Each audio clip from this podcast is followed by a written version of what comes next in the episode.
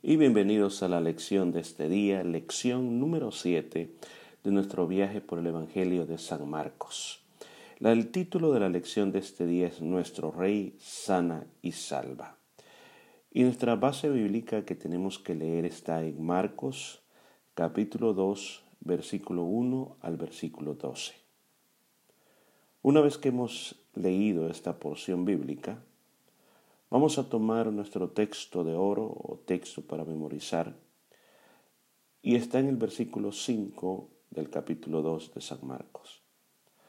Al ver Jesús la fe de ellos, dijo al paralítico, Hijo, tus pecados te son perdonados. Repito, al ver Jesús la fe de ellos, dijo al paralítico, Hijo, tus pecados te son perdonados. En la palabra que hemos leído este día, hemos podido escuchar con sumo cuidado cómo esos cuatro amigos tomaron ese paralítico, lo llevaron donde Jesús, tuvieron que abrir un agujero en el techo de la casa de Pedro, bajarlo hasta donde estaba Jesús, y Jesús lo que hace como primera instancia es salvarlo, liberarlo de sus pecados y después lo libera de su enfermedad. Aquí surge una pregunta, pero muy interesante para todos. ¿Qué, ¿Qué es más importante? ¿Que una persona sea salva o que una persona sea sanada de una enfermedad? Existen diferentes posiciones con respecto a esta pregunta, porque hay personas de que consideran que la salvación es lo más importante sobre todas las cosas. Pero consideramos, y hay otros que consideran, que aún antes que la salvación está en que la persona puede estar bien para poder acercarse a Dios. Y tomando en cuenta esto, hay personas que vienen a las iglesias buscando un milagro de parte de Dios y no hay nada malo en eso. Pero muchas veces cuando la persona se le invita a conocer a Jesús y rendir su vida a Jesús, no quieren. Lo que desean es la sanidad e irse y seguir con sus propias vidas. ¿Qué podríamos decir con esto? ¿Que es más importante la salvación o la sanidad? Pues creemos, y lo vamos a aprender este día, que es más importante que la persona sea salva y después viene la sanidad de la persona. Ahora imagínense si tenemos la oportunidad que hay una persona que no conoce a Dios y está enferma. ¿Cuál sería nuestra tendencia? ¿Hablarle primero de que necesita a Jesús como el Salvador personal?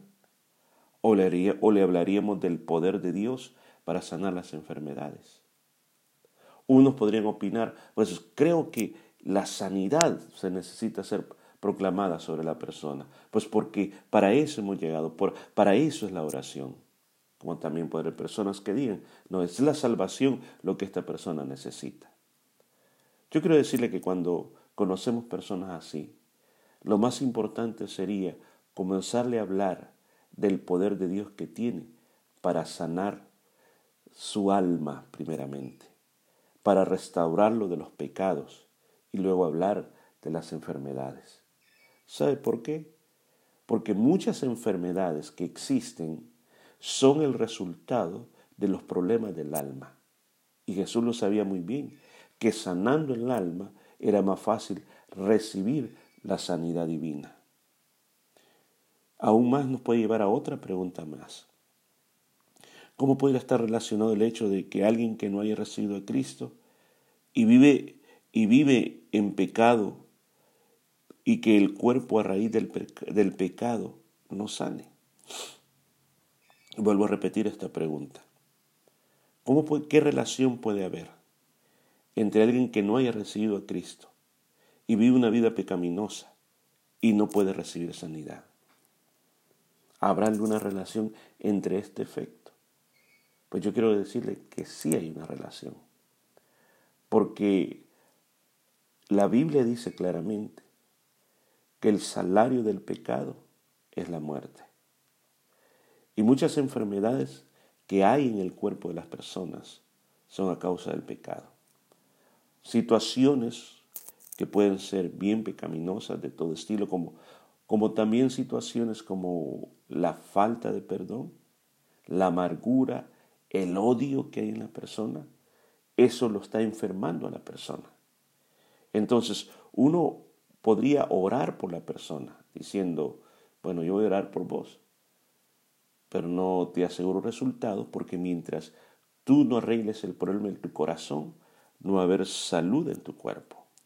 La lección de este día trata exclusivamente de esta situación. ¿Cómo tratar con este tipo de personas? ¿Cómo tratar con este tipo de, de situaciones donde la persona necesita, necesita la intervención divina de una manera perfecta, de una manera maravillosa? Entonces este día a través de esta lección te vamos a, te quiero motivar de una manera poderosa a que tú puedas ser portador de buenas noticias, que puedas ayudar a salvar esas almas y que también puedas orar por la salud de esas personas. Veamos la lección de este día.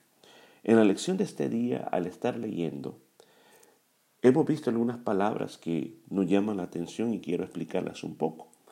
¿Qué era un paralítico? En la época de Jesús había diferentes tipos de paralíticos. Eran personas que habían nacido con deformidades en las piernas o personas que habían tenido accidente y por no haber puesto el hueso de regreso habían quedado deformes y con la imposibilidad de poder, ya no podían caminar. La mayoría de ellos eh, no tenían forma de ganarse la vida, así que la práctica más común para ellos era pedir limosnas. Así que lo que hacían era eh, los acostaban en una camilla, y los transportaban, su familia se encargaba de transportarlos a ciertos puntos donde ellos se quedaban para pedir dinero. Generalmente era por los caminos, especialmente cerca del templo, en las sinagogas, porque el judío practicaba mucho los actos de bondad hacia las personas que estaban enfermas, aunque podríamos decir, también agrémosle esto, que no lo hacían porque sentían compasión por ellos, sino que lo hacían porque sentían lástima, una lástima y hasta un desprecio por ellos a tal grado que en algunas ocasiones ni lo volteaban a ver, porque para ellos, en la tradición judía, consideraban que las enfermedades eran un juicio de Dios y que si estaban enfermos de esa manera era un castigo por algo que ellos habían cometido o por algo que su familia había cometido. Entonces, por lo tanto, asociarse con las personas que Dios estaba castigando no era bueno. Ellos pensaban que aún tocarlos, acercarse a ellos, la impureza se les iba a pasar a ellos. Entonces, aún más, algunos eh, comentaristas de la Biblia creen de que este tipo de personas llevan una campana, una pequeña campana en el cuello y que la hacían sonar para llamar la atención de las personas para que le dieran limosnas. Así que esa era la situación del paralítico en la época de Jesús. Luego dice que tenían un lecho. ¿Qué era un lecho? Un lecho era una cama portátil, una cama movible, una cama muy fácil de doblar, no pesaba mucho, eh, eh, parecido a las camillas que hoy ocupan, pero las camillas de hoy tienen ruedas y todo, eso, algo de madera, de tela, que una persona, una sola persona, le era muy fácil poderla cargar. Entonces tenía cuatro, cuatro esquinas donde entre cuatro se podía movilizar a la persona, pero también se desmontaba y quedaba con una sola pieza fácil de ser cargada. Luego, en esta historia este día, volvemos a ver a los escribas. ¿Quiénes eran los escribas? Era una casta sacerdotal que el trabajo de ellos era copiar las escrituras, los rollos de, la, escritura, de la ley de Dios, se encargaban cuando se estaban poniendo viejos a hacer copias nuevas. Así de que era una casta especial que cuidaba mucho las escrituras, las estudiaban, las podían interpretar y ellos eran los que en la mayoría de casos se encargaban de enseñarlas al pueblo. Luego también vemos otra palabra que me llama mucho la atención en esta porción bíblica y es potestad. La palabra potestad literalmente quiere decir libertad. Alguien que tiene potestad quiere decir que tiene libertad, también tiene poder de acción, puede accionar como quiera, tiene también autoridad también y tiene derecho para estar haciendo lo que está haciendo. Ahora, ¿dónde sucede esta historia? Sucede en la ciudad de Capernaum. Que puede decir que era el pueblo base, era el cuartel general en Galilea, donde el Señor se movilizaba por todas las regiones alrededor del lago de Galilea. Se cree que ahí en ese lugar estaba la casa de Pedro y que era el lugar donde el Señor se quedaba, ahí vivía mientras eh, andaba recorriendo y había un lugar donde descansar, era la casa de Pedro. Entonces él se encontraba ahí, que por cierto, debo agregar, no solo era la casa de Pedro, sino que Andrés y Pedro, era la casa de los dos, según nos dice la Biblia. Ahora, el Evangelio de San Lucas también nos cuenta más sobre esta historia y nos dice quiénes estaban presentes en esa reunión, ya que Jesús estando en la casa de Pedro y Andrés, eh, la gente quería oírlo enseñar, la gente disfrutaba cuando Jesús enseñaba. Entonces decían, no nos vamos a perder, el Señor está aquí, en algún momento va a enseñar. Entonces la casa se llenó. Entonces Lucas 5, 17 nos dice que estaba él enseñando y ahí estaban los fariseos. Se recuerda, este era otro grupo religioso que su nombre fariseo significaba los celosos. O sea, era un grupo que querían cumplir la ley, pero al pie de la letra como ninguna otra persona. Los doctores de la ley, ¿quiénes eran los doctores de la ley? Eran los escribas, los cuales habían venido de todas las aldeas de Galilea. Escuche, de todo lo que estaba, recuerde, Galilea era todo lo que estaba alrededor del lago de Galilea y de Judea, o sea, de la, de la, de la provincia central y de Jerusalén, la capital. Y dice, y el poder del Señor estaba con él para sanar. O sea, que en ese momento están sucediendo o habían sucedido cosas poderosas. Ahora el tiempo que el Señor estaba hablando y todos estos habían llegado porque habían escuchado la fama de Jesús y querían oírlo hablar. Así que se acercaron y cuando, cuando se acercaron comenzaron a escuchar algo que nunca antes han escuchado. Y la casa dice que estaba llena, no cabía nadie, nadie, nadie, nadie cabía en ese lugar. Entonces se da la historia de cuatro amigos que traen un paralítico para que Jesús los sane. Estos, amigos del paralítico de alguna manera habían visto a Jesús haciendo sanidades extraordinarias. O quizás hasta aún ellos mismos o alguno de ellos había sanado por el poder de Jesús. Ahora, van a ese amigo y le comienzan a decir, yo creo que Jesús te puede sanar, hemos oído que Jesús está aquí en Capernaum, te vamos a llevar a la casa de Pedro y Andrés porque ahí hemos oído que este día está y te vamos a llevar a la presencia de Él y cuando te a la presencia de Él, Él que es muy compasivo y misericordioso, al ver tu necesidad, Él te va a sanar. Qué importante la fe que tuvieron estos amigos. Hoy en día el mundo necesita gente de fe, gente que pueda traer pueda traer otras personas a los pies de Jesús. Necesita pueblo de Dios que se atreva a decir, óigame, óigame, Jesús te puede sanar, Jesús tiene la solución para tu vida, Jesús te puede salvar. Ven, yo te llevo, te vamos a llevar a la iglesia, te vamos a llevar a esa reunión de los grupos del hogar y creemos que con Dios algo va a ser posible. Y encontramos de que cuando ellos llegan a la casa de, de Pedro, se encuentran de que ahí no cabe ni a una aguja, no se puede entrar, la gente no da permiso. En ese momento era un momento como para decir, bueno, nos regresamos. Pero no se regresaron, sino que se subieron al techo de la casa de Pedro. Eh, no era la casa de ellos. Ahora, el techo generalmente estaba, estaba hecho de una especie de paja, lodo y unos juncos, que todo eso lo dejaban secar en el sol y después se volvía muy fuerte. ¿Qué habrán ocupado para abrir el hoyo? Pero imagínense en los que estaban abajo. Estaban escuchando que arriba en el techo alguien estaba haciendo algo, estaba arrancando el techo. Y Pedro, Andrés, ¿qué habrán hecho en ese momento? La familia de ellos, ¿qué habrá hecho? Les habrá gritado, no destruyan la casa, paren. O no se movieron porque el Señor estaba enseñando. ¿Qué habrá sido ese momento? Pero había un momento incómodo para la gente, pero para Jesús no era incómodo porque él sabía lo que iba a pasar. Yo creo que aquí hay lecciones que tenemos que aprender nosotros sobre estos cuatro amigos. Debemos de, de pensar por un momento en la fe que tuvieron estos amigos de llevar al enfermo donde estaba Jesús. Tenemos que aprender también la lección de poder sobrepasar todos los impedimentos que se pongan.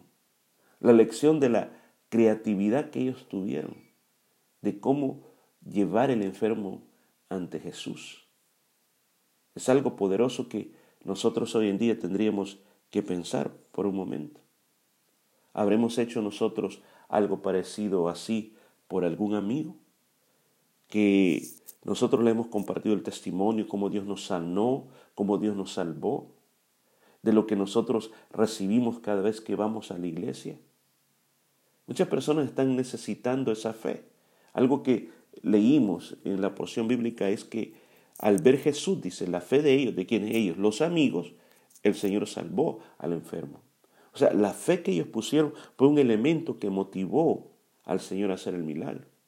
O sea, lo que nosotros ponemos para trabajar en la salvación de una alma es algo que el Señor mira para la salvación de esa alma. Muchas veces hay que, se ha dicho que recibir, yo tengo esta expresión, recibir el Evangelio es gratis. Pero entregar el Evangelio cuesta dinero, cuesta esfuerzo, cuesta sacrificios. Porque para que alguien reciba, tú tienes que poner tu auto, tienes que poner tu tiempo, tienes que tener eh, paciencia con las personas. Y esto fue lo que estos amigos hicieron. Ahora, ellos llevaron a ese amigo con mucha fe y Jesús, al verlos, y hago énfasis en eso, al ver Jesús la fe de ellos, dice que se movió para que el milagro pasara.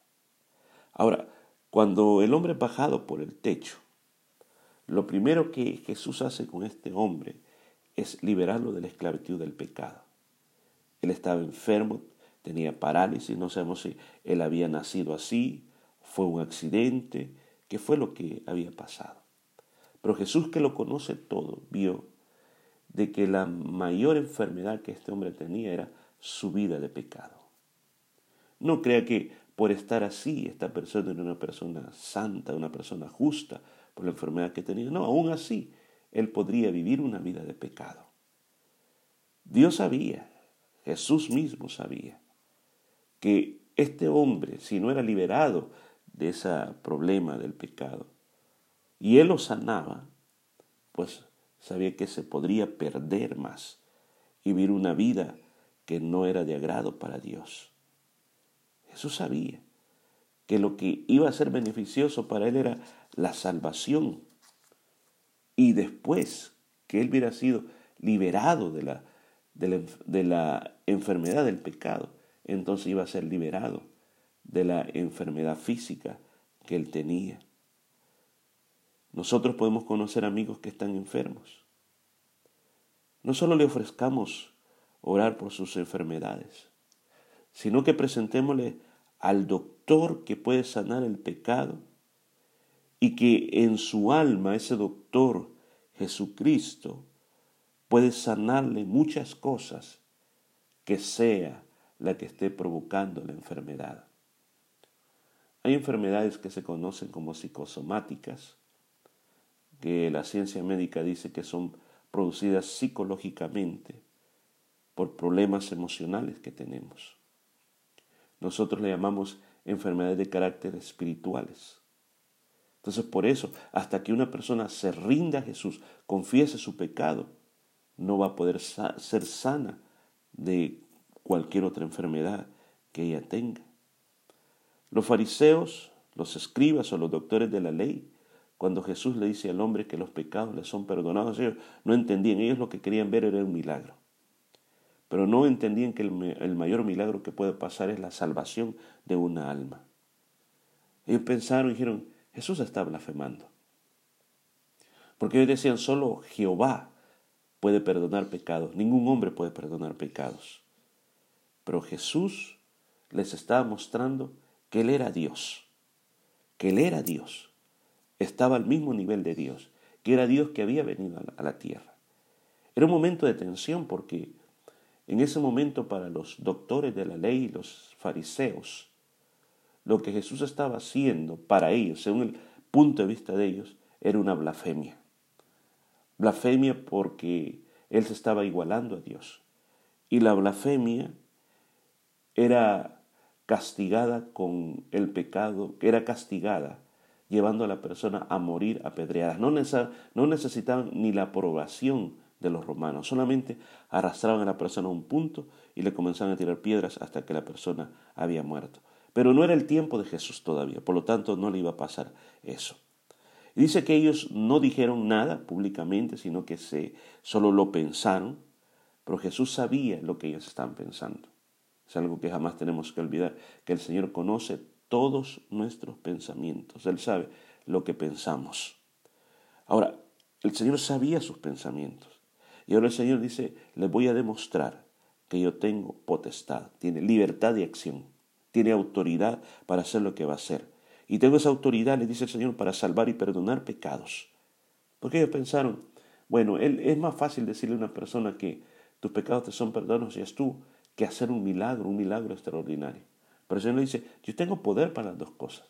Yo tengo poder para sanar, perdón, tengo poder para salvar y poder para sanar.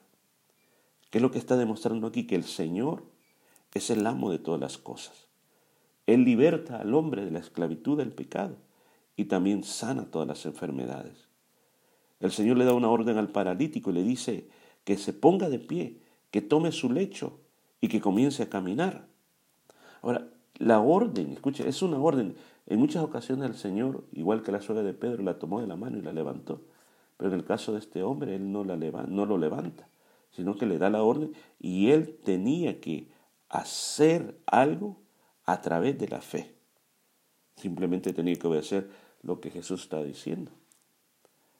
Eso lo llamo yo una palabra de fe. El Señor había visto la fe de los cuatro amigos, ahora estaba viendo cuál era la fe que esta persona iba a tener. La fe para creer que en el nombre de Jesús se podía levantar y comenzar a caminar. ¿Cuántas veces usted en su vida ha tenido una palabra de fe? Pero, ¿obedeciste esa palabra de fe? ¿No la obedeciste? Y si la obedeciste, ¿cuáles fueron los resultados? Yo creo que en mi vida personalmente he tenido muchas palabras de fe y las cuales con miedo, con dificultades, las tuve que obedecer. Pero al final pude ver cómo la gloria de Dios se manifestó, cómo Dios actuó en favor y cómo esa palabra de fe trajo una, una gran victoria en mi vida.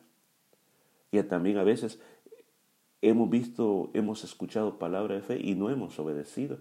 Y después simplemente hemos visto como algo, una oportunidad que pasó y después nos lamentamos por no haber aprovechado la oportunidad. Por eso es importante, cuando hay una palabra de fe, que podamos nosotros obedecerlas. Yo simplemente quiero decirle a usted que me está escuchando, muchos problemas en tu vida es a causa de la desobediencia que tenemos hacia nuestro Señor Jesucristo. El pecado señorea en nosotros y no Jesucristo está señoreando en nosotros. Decimos creer en Dios, pero la creencia nos tiene que llevar a una acción. Muchas personas dicen creer en Dios, pero no le obedecen.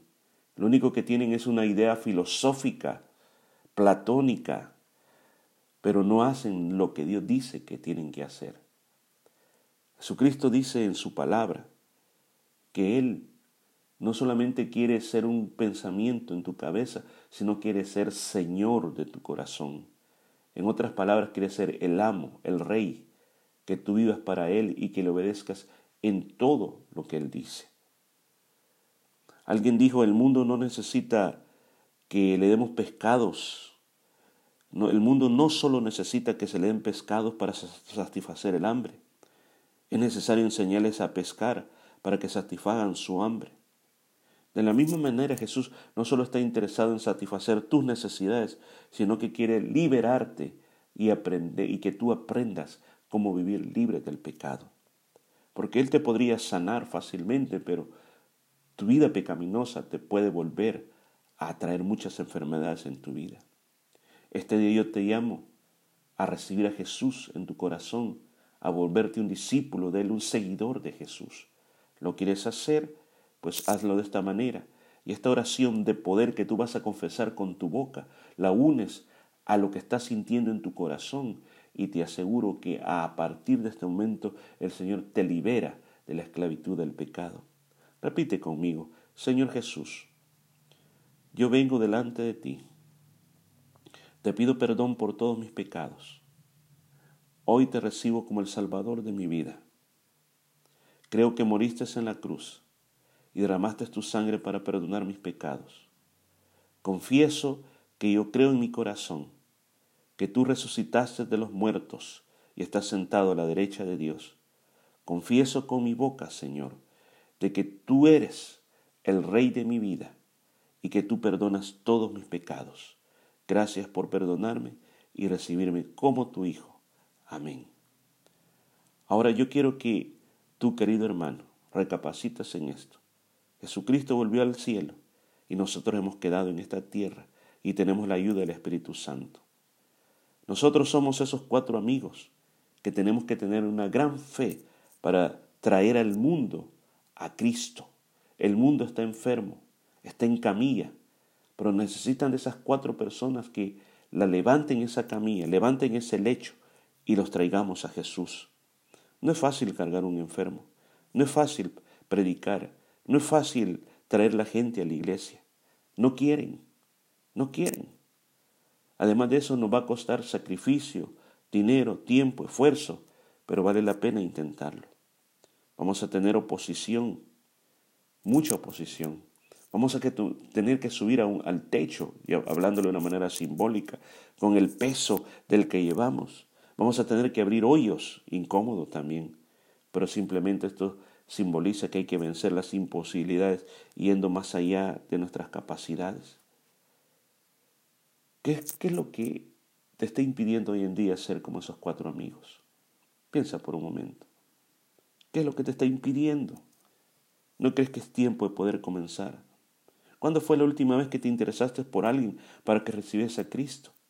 Pero con un interés de verdad, de corazón,